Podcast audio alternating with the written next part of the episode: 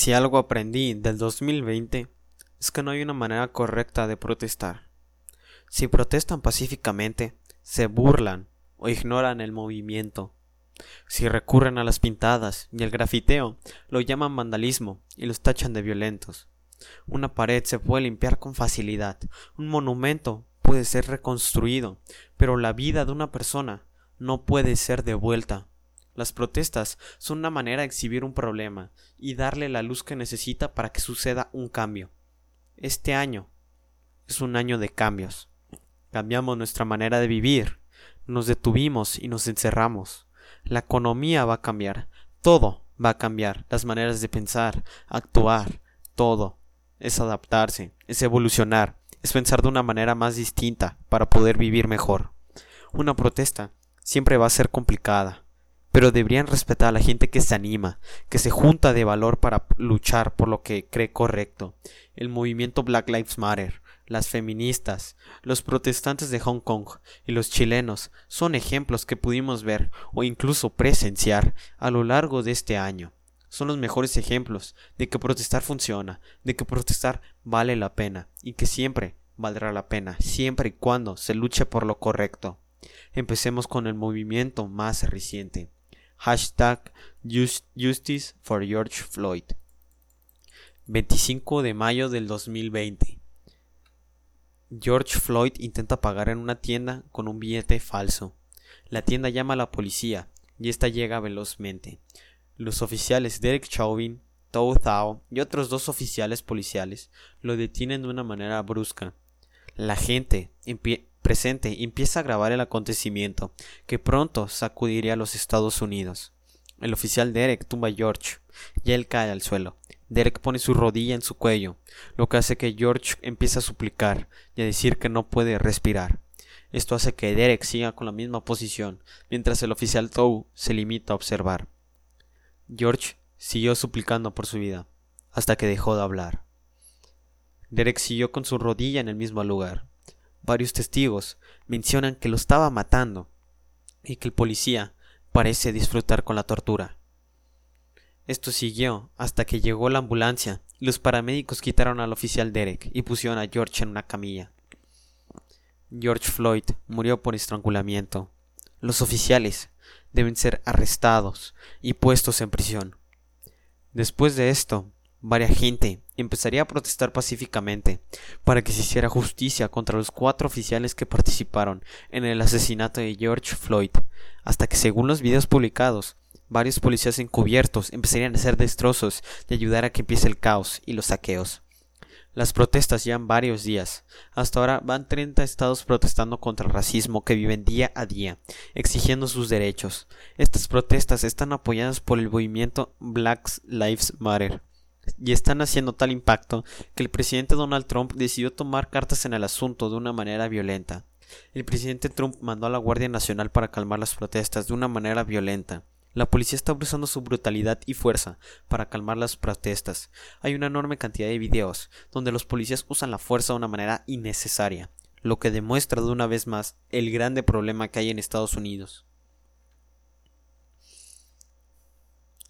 Hay videos de dos policías sometiendo a un hombre negro, y este no parece resistirse. Luego los oficiales deciden someterlo, subiéndose arriba de él, y al final le disparan dos o tres tiros en el pecho, causando que un oficial se haga de lado y se acueste. La persona que lo grabó dice fuck. El hombre negro está agonizando y muriendo. Hay otro video mostrando cómo en Nueva York dos coches policías intentan atropellar a los manifestantes. Hay información de que en Minnesota el jefe de policía les dijo a los oficiales que apagaran sus body cams o cámaras del cuerpo para grabar, lo que claramente indica que nada bueno va a pasar y no quieren que haya pruebas de eso. En uno de los muchos videos aparecen varios policías rociando de manera absurda a los manifestantes con gas pimienta, incluso llegando a rociar a una pequeña niña. Esta protesta ya dejó a varios muertos, entre ellos un chico de 19 años. También hay gente que habla sobre cómo la policía está secuestrando a protestantes, ya que los arrestan de manera ilegal. Hay una cantidad absurda de videos donde muestran a los oficiales empujando violentamente a manifestantes. En algunos casos golpean a los manifestantes en grupos y con macanas. En otras instancias les disparan balas de goma, lo cual a la cabeza, lo cual puede resultar letal.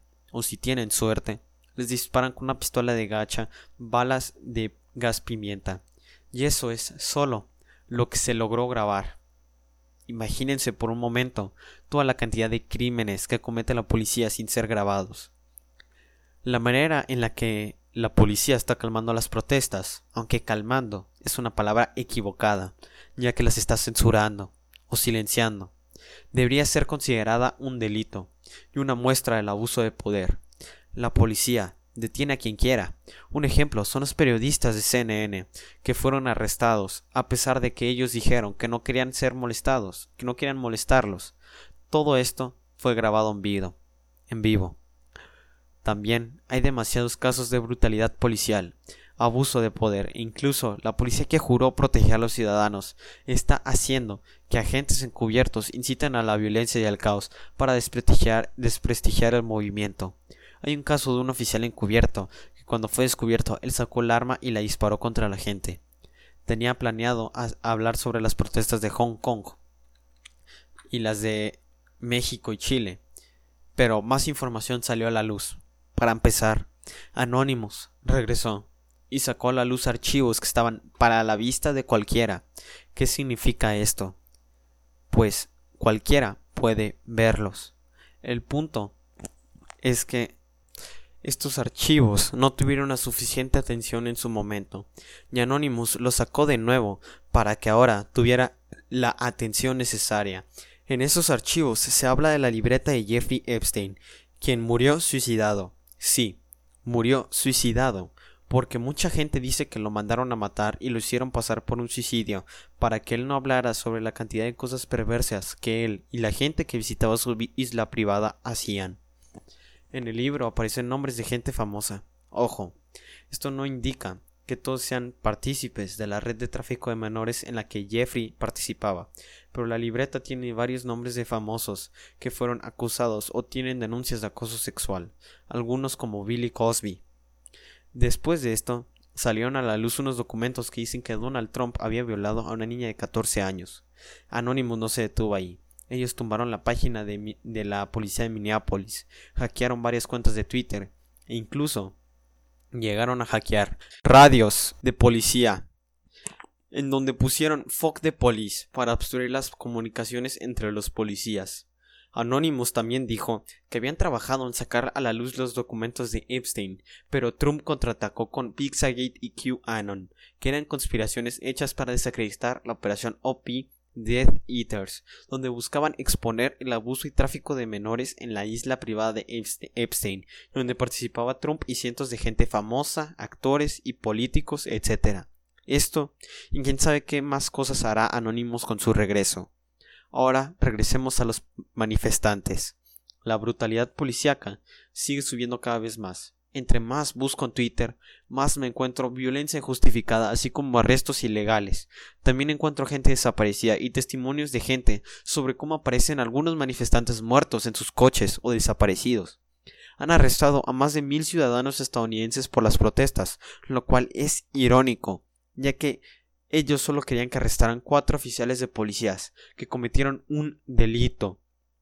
Y el presidente de los Estados Unidos incluso tiene el descaro de llamar a los protestantes thugs o matones en español. Pero cuando protestan, hombres y mujeres blancos, armados y con cara tapada. Y cuando digo armados, me refiero a armados. Algunos incluso llegaron a tener una bazooka y una MG Browning, que es un arma que dispara balas del calibre 50, balas del tamaño casi de tu palma.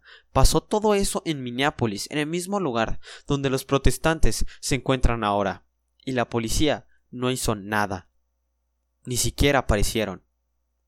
Entre más investigo, más me doy cuenta de la porquería que puede llegar a ser la policía. Hay más videos de policías causando vandalismo y violencia para incitar el odio y desprestigiar el movimiento. Al parecer, los manifestantes están en la Casa Blanca y Trump está escondido en un búnker, algo que lleva mucho tiempo sin pasar. Apagaron las luces de la Casa Blanca, algo que no había sucedido desde 1988. Oh, y un tigre se escapó del zoológico Oakland, en California. Todo esto está pasando. Estados Unidos está colapsando. Y quién sabe qué más pasará. Y cuándo terminará.